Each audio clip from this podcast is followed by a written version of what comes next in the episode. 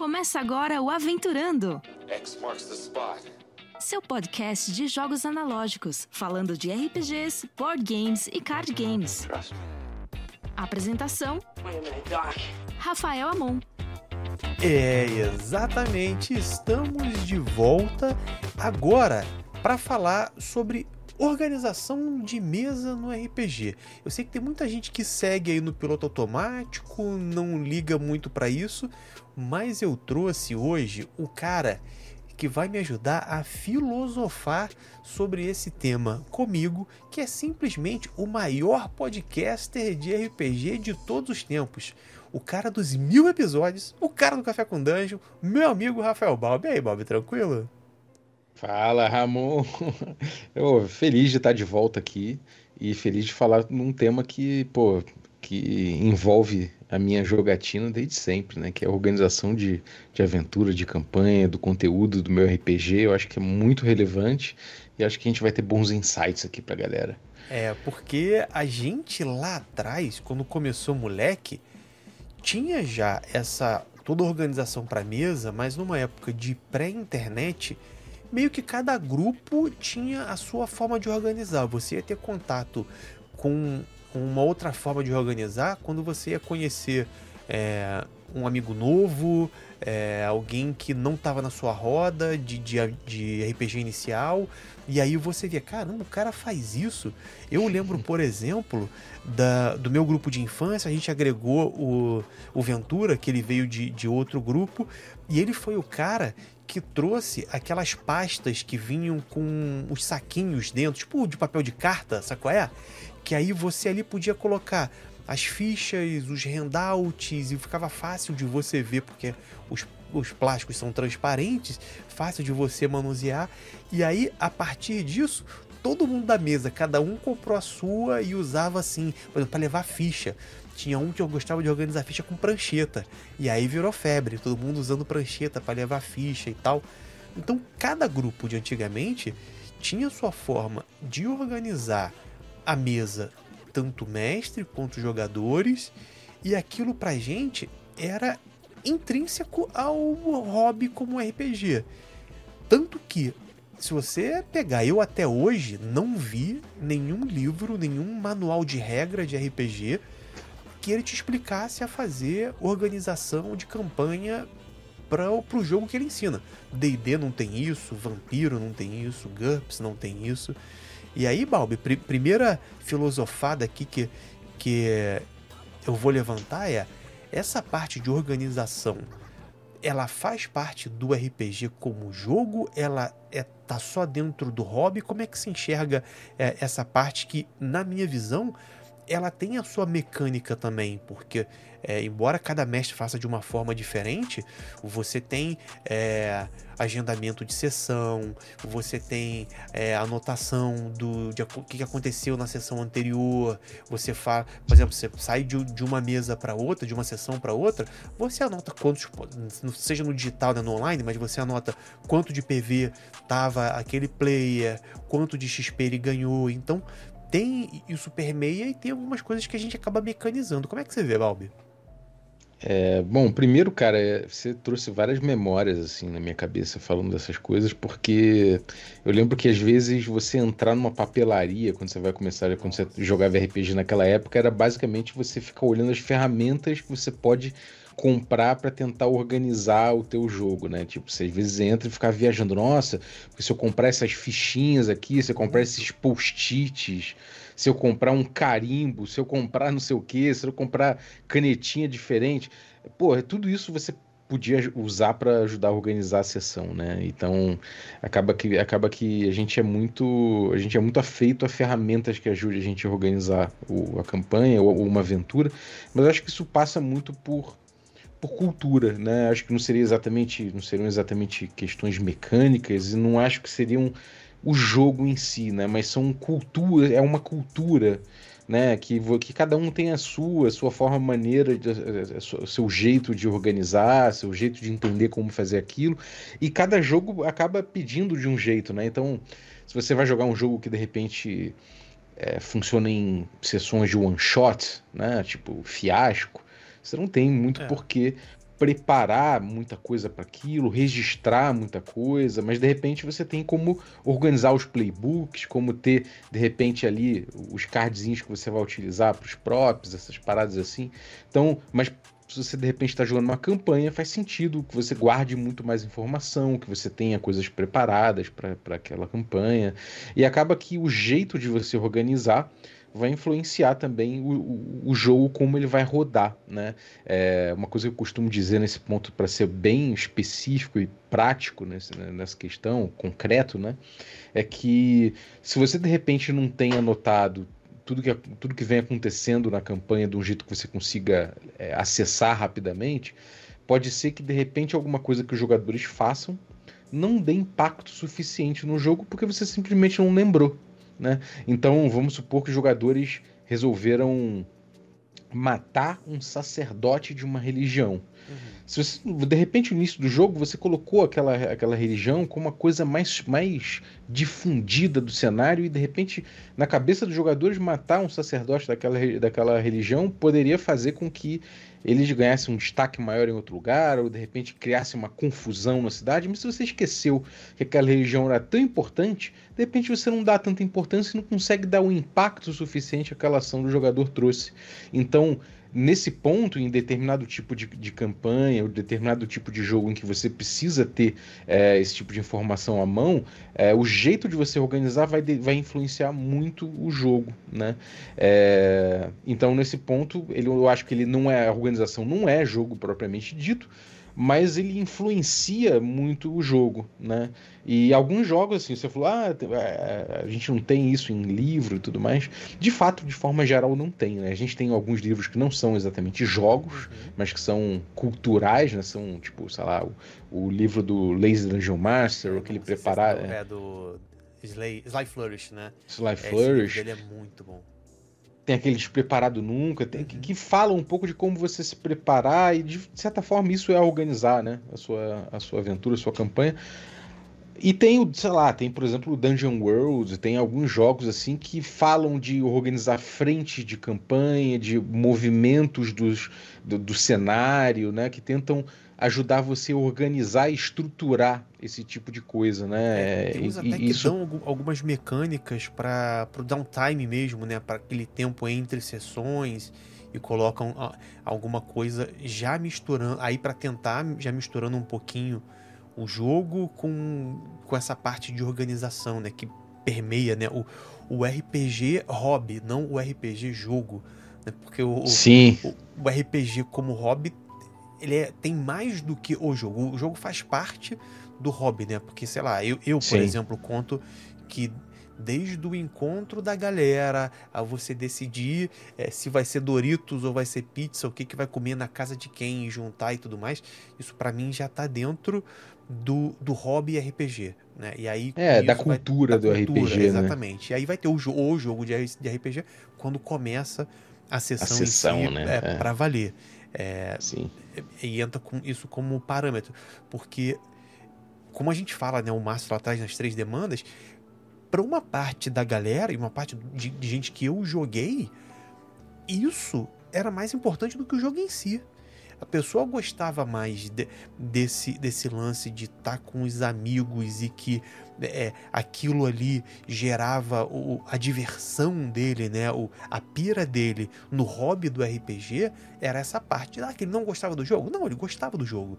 Mas não era a mola mestra pro cara. Se você deixasse só uhum. o jogo e tirasse todo o resto, o cara não gostava. Como eu já tive mestre, por exemplo, que o que ele gostava era o, o, o downtime. O cara gostava de desenhar o mapa depois que a, que a sessão acabou, que aí ele botava a rota por onde o grupo passou, ele escrevia, aí ah, se passou, passaram no vilarejo tal, ele desenhava o vilarejo, aí anotava o que, que aconteceu no vilarejo, como você falou, tipo, ah, mataram um clérigo naquele vilarejo. É, ele documentava isso dessa forma. Aí ele botava lá um, uma cruzinha, o do clérigo morto e tal, não sei o quê. a pira dele como mestre era essa, porque ele gostava de. Ah, no final da campanha de um ano, ele tinha.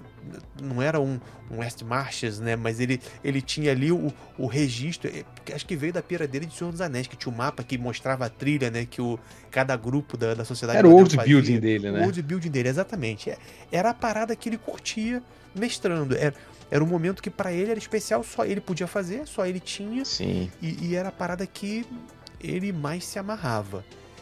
E aí, é. bicho, é, eu, vou, eu vou te perguntar em relação a isso, de como é que você viu é, é, essa parte de organização de mesa, ela vindo evoluir desde a época que a gente era moleque, aí agora como a gente chega, porque você está criando, já criou Caves e Hex, mas já tá pensando essa, essa pegada toda de Oil Fantasy, esse estilo de jogo e narrativa e tal. Como é que funciona a organização chegando no momento para esse tipo de jogo, por exemplo? Uhum. Cara, é uma coisa curiosa, eu acho que vale comentar sobre isso, é que eu sempre fui um cara que eu gostei de organizar a campanha, sabe?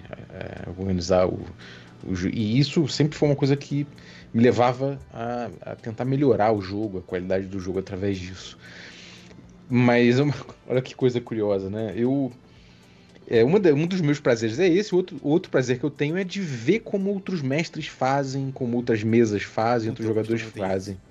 Né? Eu gostava de visitar um é. grupo, tipo, vizinho do meu, e falar, pô, mas que curioso como você faz isso, como você faz aquilo, né?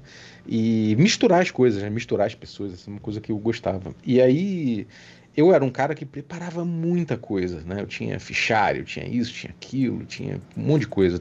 Sempre que pintava uma tecnologia nova, ou que eu ia no, ou que eu ia no, no papelaria, eu arrumava uma coisa nova para organizar. E eu percebi uma coisa de um amigo meu que fazia muito menos do que ele, só tinha umas um papéis assim de chamequim, uhum. um outro, que ele dobrava em quatro, em seis, em oito, e aguardava no bolso até. Mas uma coisa que ele fazia ali eu não fazia, que era registrar o que aconteceu, né? E, pra, pô, quando eu olhei, eu falei, cara, eu fazia tanta coisa, eu registrava tanta coisa, eu me preparava para tanta coisa, mas eu não registrava o que aconteceu, né? E ele registrava de um jeito muito interessante, eu vi a qualidade que aquilo trouxe para a campanha dele, né? E com o tempo eu vim, obviamente, entendendo coisas que eu poderia organizar, como eu poderia organizar o registro da campanha e tudo mais, e isso foi melhorando muito a qualidade do meu jogo também. É, chegando finalmente aí nessa questão, nessa, nessa pergunta que você trouxe, é que eu, eu sinto que a internet, que, que esse, esse, a pandemia principalmente, né, trouxe o jogo muito para a internet, né, uhum. trouxe a gente a jogar mais online. E jogar online traz algumas diferenças, né? Uma delas é que eu enxergo que as campanhas, de forma geral, as aventuras e tal, os grupos né, de RPG, eles não precisam, eles não se contentam necessariamente com aquela estrutura que a gente tinha no presencial. Quatro pessoas, cinco pessoas, normalmente gente que você conhece, porque você vai trazer para casa, uhum. né? É o amigo de um amigo e tal. Não, no online você pode trazer mais gente.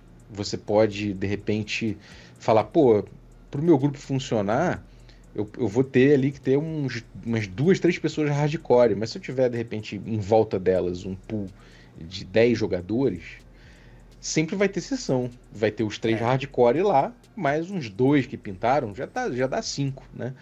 E isso foi levando, eu acho, os jogos a, a, a, a caminharem para um lugar que a gente não via aparecer no RPG há muito, muito tempo, que é esse lance das campanhas abertas, né? Como era lá no porão do Gygax, como era no porão do Arneson, que você tinha Quem aquele chega, mestre... Né? Quem chega entra.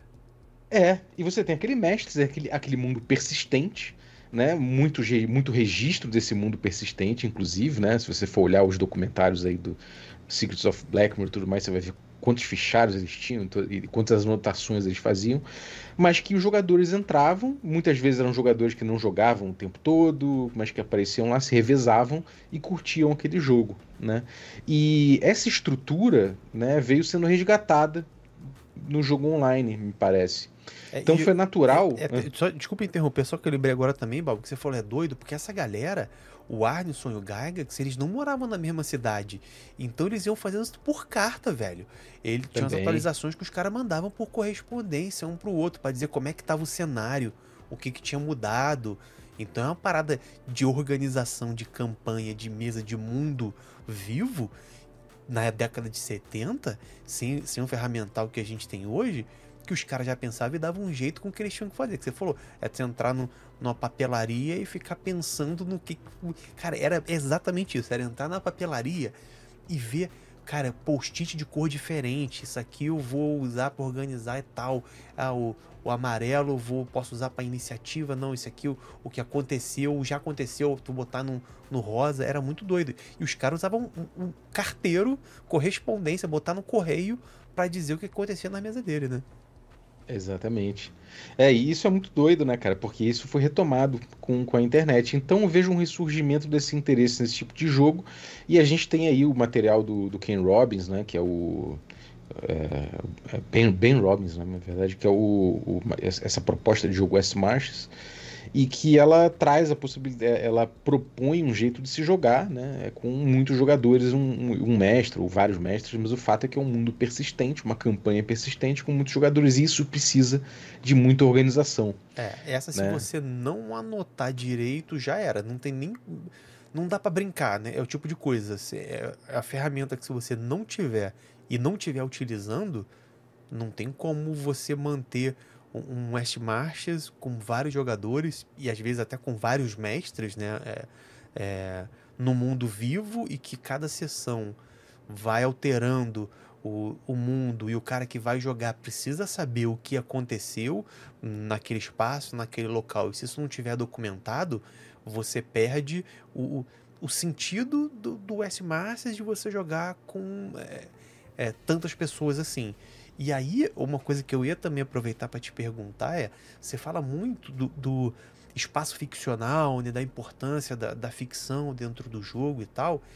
E aí te perguntar o, como você vê o peso da organização dentro desse lance do espaço ficcional. Porque para mim, eu, uma das coisas que eu vejo nesse lance, nessa pira da organização é, cara, se eu tenho uma mesa, uma campanha com vários jogadores e é, a mudança de mestre, o meu grupo original mesmo de molecada era assim: a gente tinha um mestre principal, mas que aí quando acabava um arco de 5, 6 sessões dele, entrava um outro para mestrar. Mas o mundo era o mesmo. Então a gente tinha que manter ali uma coerência com o que já foi e tal. E eu via que isso importava muito na ficção que a gente gerava. Porque a ficção que a gente gerava, ela era muito fortemente impactada pelos registros que a gente tinha feito, pelo que a gente tinha notado, porque às vezes numa sessão não tá todo mundo, mas o cara que não tava naquela sessão vai jogar a próxima. Então ele tinha que ter um jeito de saber o que aconteceu e aquilo iria é, é, ter uma função no personagem dele lá na frente. A ficção ia impactar o personagem dele com o que aconteceu e estava registrado. Como é que você vê isso, isso aí, Balbi? É, bom, respondendo a primeira parte da pergunta, assim, em relação à ficção, né? A relação da ficção com isso.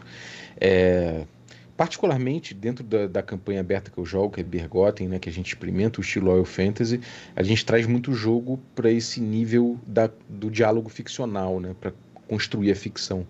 Isso é muito importante nesse ponto, por quê? Porque a gente, a gente entende que tanto o jogador quanto o mestre eles fazem reivindicações ficcionais. Né? O, uhum. o que acontece? Eu digo que que o grupo está numa taverna, isso está definido no mundo e agora aquela taverna passa a existir. Quando o jogador pergunta, bem, mas qual a cor da parede? Eu falo que ela é amarela, eu estou definindo isso no mundo. Se o jogador fala, então é, eu vou pegar a caneca de cerveja que está em cima da mesa, ele definiu que existe essa caneca em cima da mesa. Né? Então, esse esquema de reivindicação ficcional é muito importante. É, por parte do mestre, é importante porque ele está definindo o cenário na sua, na sua na sua atribuição. Hum, por parte do jogador é importante porque é a agência do jogador imprimindo aquele mundo, né? Então é um world building colaborativo, é uma narrativa sendo construída de forma colaborativa a partir dos desafios que se propõe ali. Se a gente tem isso registrado, a gente garante esse impacto dessas coisas. A gente garante que, eh, que a ficção uma vez que foi reivindicada, né, determinada porção da ficção, aquilo foi desenhado naquele mundo, aquilo foi impresso naquele mundo, aquela parte do mundo passa a existir. E como isso vai ser utilizado provavelmente em desafios e tudo mais, e até mesmo em competição entre os grupos, né? É importante que isso seja coerente, isso seja muito bem registrado, né? Principalmente se você entra, como, como acontece em Bergotten, num esquema que você tem vários mestres. Então, você precisa fazer com que essas notícias, essa gestão da informação, uhum. ela seja muito bem feita e muito bem acessível, inclusive do, de uma forma ágil durante a sessão. Porque pode ser que os jogadores resolvam ir para um lance, para um lugar que você não conheça, que você não mestrou ainda, e que lá outro mestre tenha mestrado e que tenha acontecido coisas. Então você precisa acessar Sim. essas anotações rapidamente. Claro que dentro do jogo existem algumas coisas que a gente instruiu, né? Por exemplo, se os jogadores estiverem levando o mestre pela primeira vez para um lugar que o mestre não foi, mas aqueles jogadores já foram, pergunta aos jogadores o que, é que tem ali. Deixa que os jogadores expliquem. Mas, obviamente, você vai precisar entender certas coisas que, de repente, os mestres anotaram que os jogadores não sabem. Então, não dá para você é, deixar tudo na mão dos jogadores, porque há provavelmente um desafio em curso ali que você precisa aproveitar e os jogadores não conhecem. É... Trazendo isso para a segunda parte da tua pergunta, né? Eu entendo que a gente precisa organizar isso por uma questão de agência mesmo, né? A importância disso é de agência e de coerência desse, desse, desse ambiente. E, é, esses espaços, né, esse tipo de campanha, ela não necessariamente é uma, principalmente sandbox, né? Ela não, não é normalmente um jogo que se volta tanto ou que tenha tantas ferramentas para construção narrativa, para construção de uma história. Uhum. Ele, o que, as ferramentas dele se voltam à construção de uma verossimilhança. Por quê? Porque se eu digo que ah, tem aqui a ficha dos goblins. Eu, eu, quando eu vou botar os goblins no mundo, ali no livro diz que eu vou ter que rolar 2d8 para saber quantos goblins tem. O que ele está fazendo, ele não está contando uma história, ele não está querendo me dizer que ali é um ponto de virada na trama, que aquilo são antagonistas, ou que aquilo, ou que eles são isso, são aquilo, são coadjuvantes, são minions, não, não importa. O que ele está dizendo para mim é que aqueles goblins costumam andar em bandos de 2d8 goblins né? E que a cada, a cada seis há um líder que tem mais HP. Isso é uma construção de verossimilhança daquele mundo. Então, eu ter acesso a essas informações de uma forma simples, repetida e que vai informar o, o jogo dos outros mestres, reforça essa verossimilhança que é tão importante para esse tipo de jogo.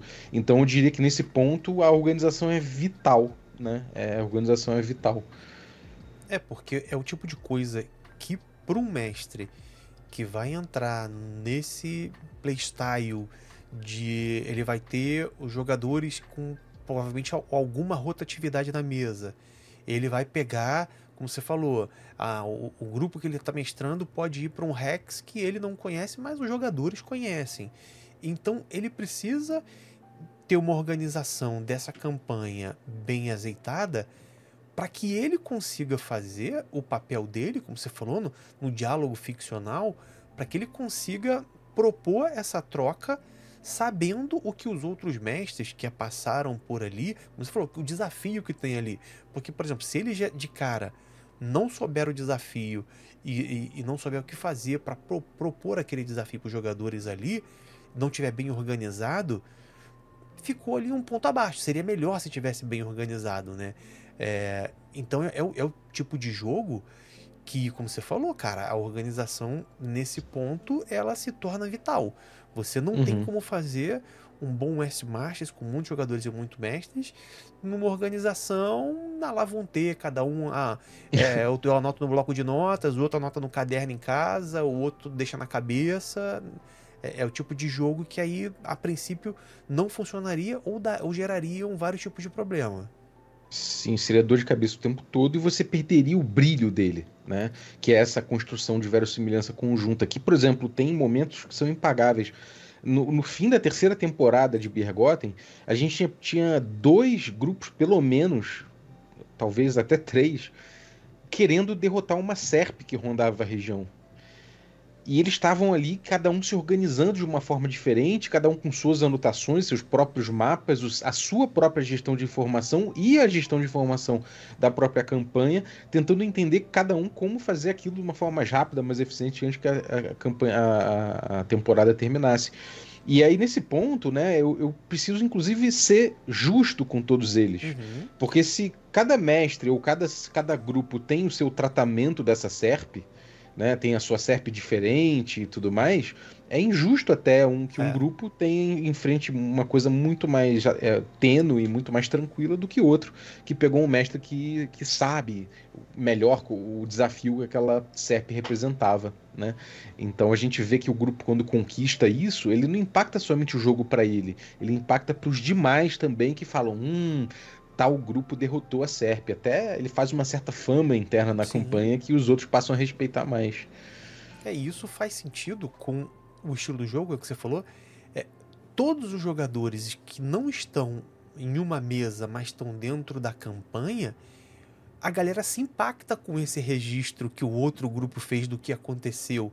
Né? São as histórias que são contadas quando você vai na taverna. Cara, outro grupo de aventureiros, os caras saíram voltar aqui contando a história, não sei o quê. E isso vai estar tá permeado pela forma que a galera registrou, porque esse grupo não tava lá. Não, não uhum. aconteceu na mesa dele. E aí, a gente entra no tema de como é que se faz isso para gerenciar essa mesa online com uma galera jogando, vários mestres é, tendo que interagir com o mesmo material. A gente sabe, por exemplo, que tem umas ferramentas é, que o pessoal desenvolveu do RPG, o Obsidian tem isso, o próprio Roll20 ele tem dentro dele, né, aquela parte que você faz o registro de campanha, o Demiplane tem, o D&D Beyond, assim, em vários lugares você consegue hoje em dia ter uma ferramenta para organizar campanha. Óbvio que a grande maioria delas não tem nem como você fazer nada parecido para uma multimesa, para uma mesa com vários mestres e vários jogadores, né? O básico que tem é a, a mesa tradicional, um mestre, quatro, cinco jogadores e aquela organização para aquele grupo. O que que vocês pensaram para Birgotten e que está funcionando para a galera e que está azeitadinho, porque Birgotten já está rodando um tempo, a galera tá mega feliz, o, o grupo do Telegram no Café com Dungeon é sempre a galera comentando, então tem dado certo. É, total, cara. E assim, isso é um, talvez seja tenha sido assim, top 3 desafios de Birgotten, certamente a sua organização. A gente chegou a experimentar várias coisas, né? A gente tentou experimentar Legend Keeper, que é um, Já ouvi falar também. até pago, né? Ele é bom mas tem o Legend Keeper, tem o Obsidian Portal, tem.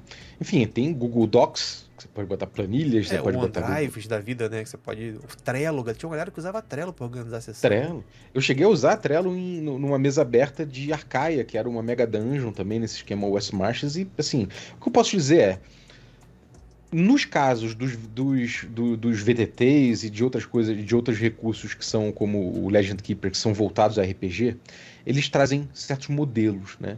E esses modelos, é, de forma geral, eles vão influenciar o, como você organiza a sua campanha e, como disse, ela traz o, a forma que você organiza a sua campanha vai imprimir jogo também, né?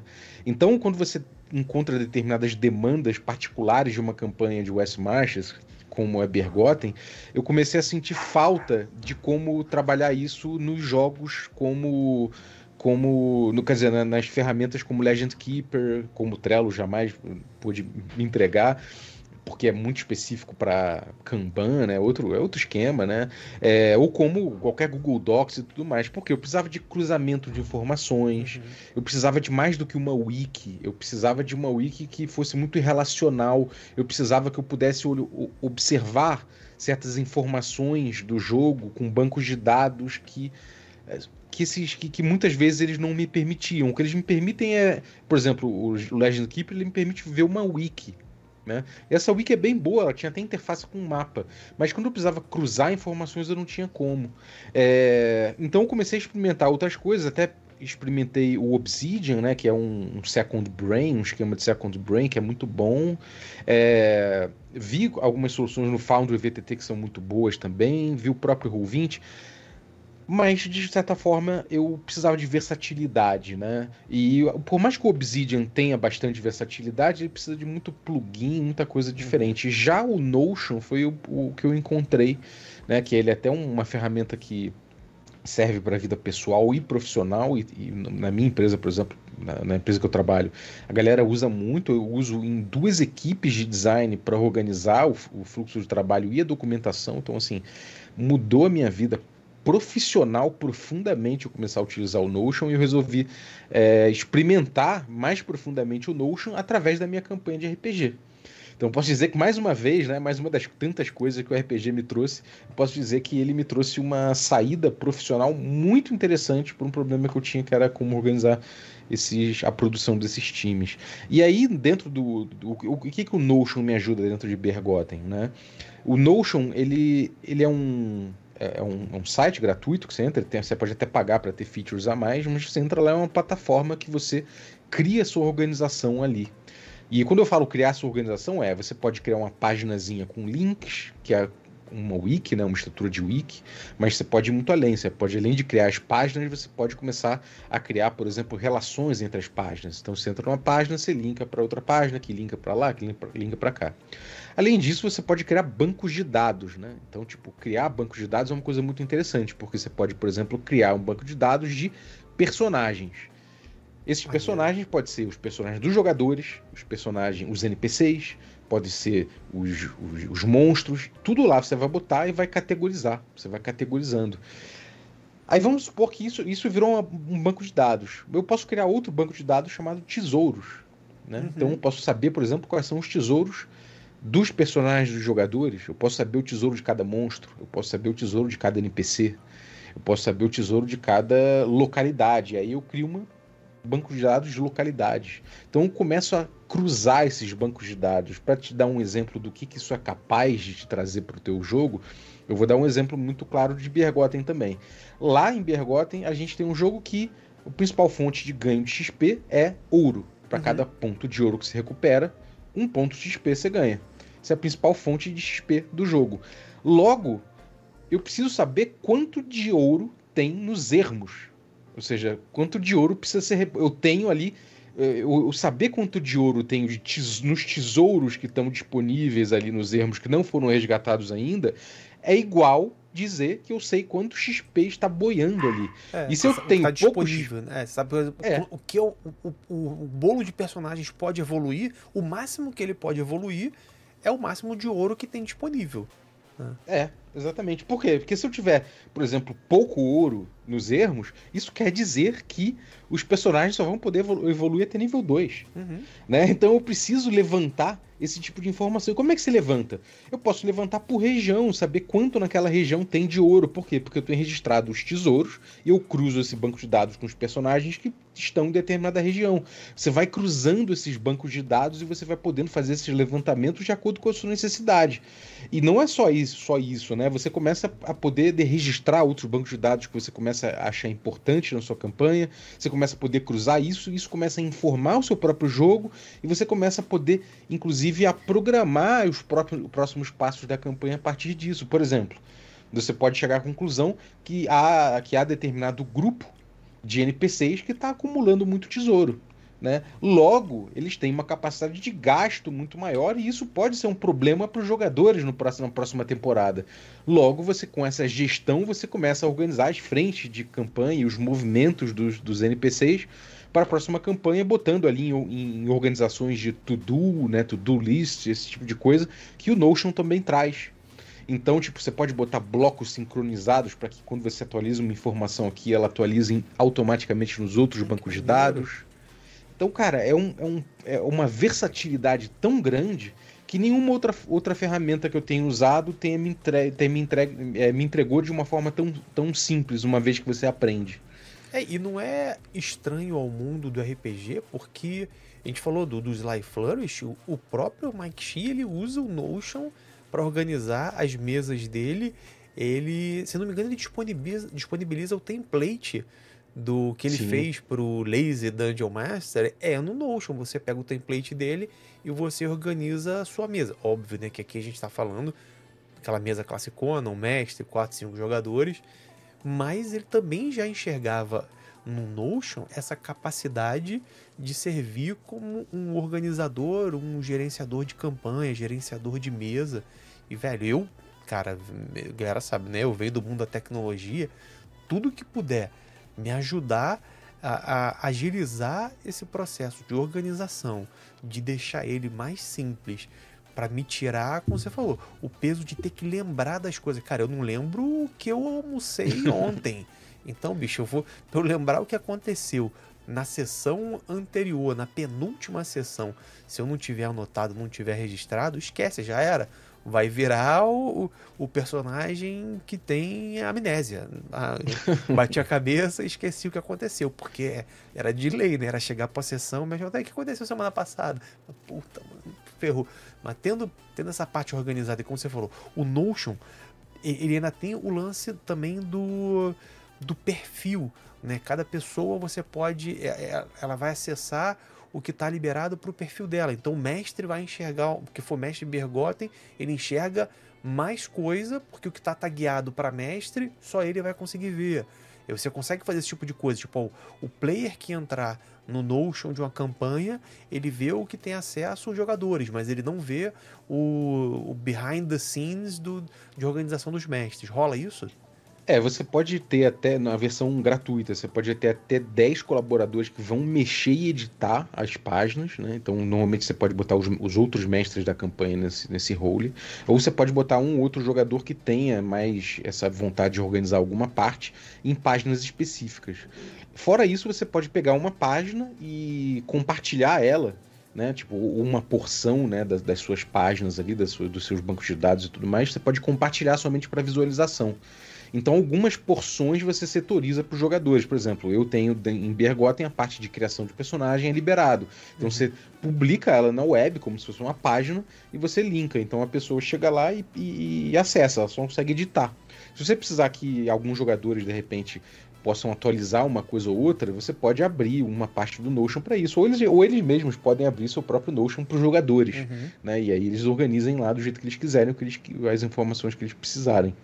É, mas é, é, é, plenamente possível fazer isso. Se você quiser ainda uma participação muito massiva né, da comunidade de jogadores em muitas páginas diversas, você, aí você pode ver como é que é a versão paga do Notion, que eu particularmente nunca paguei, nunca senti necessidade. A não ser no meu trabalho né, profissional de design lá, que aí eu uso uma outra versão, que tem muitos colaboradores, aí é um, um outro papo, é. mas é uma empresa, né? Uhum. A Lura é uma empresa e eu trabalho num contexto muito mais amplo do que uma campanha. É, é... Eu concordo, porque aí, cara, muda muito o perfil, né? Uma empresa que tem muito colaborador, muita gente usando, é, é, é outro, é, é, outro estilo de uso, né? Sim. Do, do que você vai dar para a ferramenta. Mas, bicho, como é que a partir disso, dessa criação, e aí você usando para Bergotten e tal, e o que você falou, cara, o, o que eu usava para Bergotten, eu acabei utilizando no meu trabalho, com as equipes que, que eu trabalho, que eu preciso organizar e, e gerenciar e tal. E você criou esse workshop de Notion que a galera pode se inscrever para aprender a utilizar Notion pro RPG, mas não só pro RPG, né? Vai levar o Notion para a vida, porque cara, é o tipo de ferramenta que quem começa a usar acostuma já era, esquece, você vai usar o Notion para tudo, até para lista de compras, cara. Eu tinha lista de compras Sim. que eu usava no Notion, que era mais fácil de ver o que, que tinha acabado, o que, que eu já tinha comprado no mês anterior, o que, que eu não comprei. Como é que foi, entrou essa pira e como é que tá esse workshop aí? É, cara, esse workshop ele é voltado, é Notion voltado para RPG mesmo, né? É, o, o, sentido dele é esse. Mas eu encaro que você mexer com o Notion no RPG, ele te dá uma tranquilidade até para você aprender fora do ambiente de trabalho, que é mais sério, é mais importante, no sentido de que tem muitos interesses envolvidos, diferente de uma campanha de RPG que, se alguma coisa der errado, você falou, peraí, segura aí, vou mexer aqui.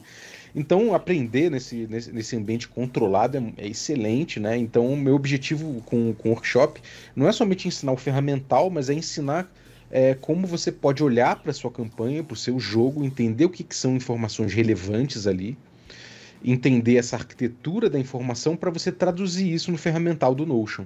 Até porque se você começa a mexer no Notion, você pode até se empolgar e sair registrando tudo do, de uma maneira dispersa, de uma maneira. E aí você pode até é, se prejudicar nesse uhum. ponto. Por quê? Porque você começa a botar muitos bancos de dados diferentes e sem interligações inteligentes entre eles, e você se perde quando você vê você está tendo um trabalho gigantesco para atualizar e para consultar, né? Então, eu, eu, antes de tudo, eu começo nesse workshop a organizar a campanha, entender o que, que são informações relevantes para a campanha, o que, que são informações que precisam virar banco de dados, o que, que são informações que viram características desse banco de dados, né, propriedade desse banco de dados, o que, que são as partes desse, desses bancos de dados que podem cruzar de uma forma legal e como você estruturar isso. E, aí isso vale para qualquer tipo de campanha. Pode ser uma West Marches típica de Hexcrawl, pode ser um vampiro que você precisa de mapa de relacionamento e, e, mapas políticos, esse tipo de coisa. Eu mostro integrações até do Notion com outras ferramentas como Miro, como Milanote, outras coisas que ajudam você a, a desenhar esse tipo de coisa.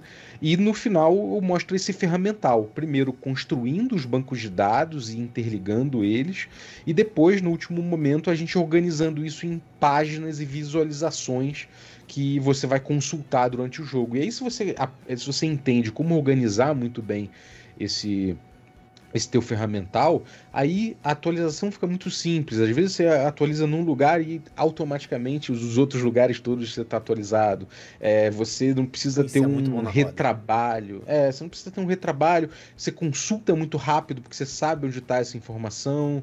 Então é, é uma são, são várias lições que eu tive em Bergotten apanhei muito em Bergotten, apanhamos muito em Bergotten, eu, Kobe, João, é, o Pedrinho, todo mundo que participou de Bergotten, dessa organização, a gente apanhou demais, mas a gente tem, trouxe muitas lições e eu, que mergulhei muito profundamente, vou poder dividir isso com a galera nesse workshop que vai acontecer agora, em breve, né? Acontece agora é, no, início, no início de dezembro, e que eu espero que saia muita coisa interessante de lá, muita gente organizando suas próprias campanhas, muita gente vendo os exemplos que eu estou levando e também debaixo do braço as pessoas vão levar um template né, de Notion com a organização oh, da campanha que eu vou mostrar lá, que não é de Bergotten, mas é uhum. é similar e é uma campanha que também é um cenário original. Então, se você quer um cenário original de D&D clássico aí para você jogar no esquema West Masters, vai estar tá prontinho esse template aí que, que eu organizei.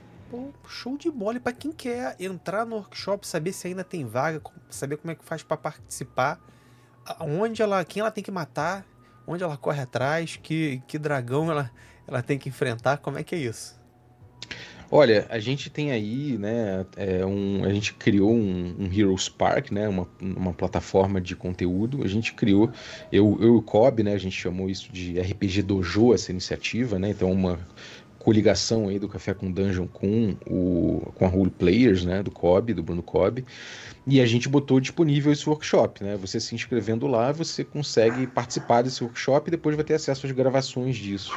Né? Então esse material acontece dia 4, 6 e 8, são três dias de workshop, das 19h30 às 21 Você participando disso, você consegue é, ver, né, participar de todo esse processo que eu participei. Eu vou mostrar como se faz, como fiz e como organizei e disponibilizar os, os, os modelos né, de Notion com isso. Então é só entrar no link e seguir o caminho lá para participar né, fazer a compra do, do essa, conteúdo. Essa vai ser a primeira turma? Tem expectativa de vir mais turmas no futuro? Como é que vocês estão pensando? É, então, é, essa é a primeira turma, tá? É, quem assinar isso vai poder ter acesso ao conteúdo gravado. A gente, a gente vai liberar também o conteúdo gravado para quem não quer participar de workshop, ou seja, quem só quer ver né, o material.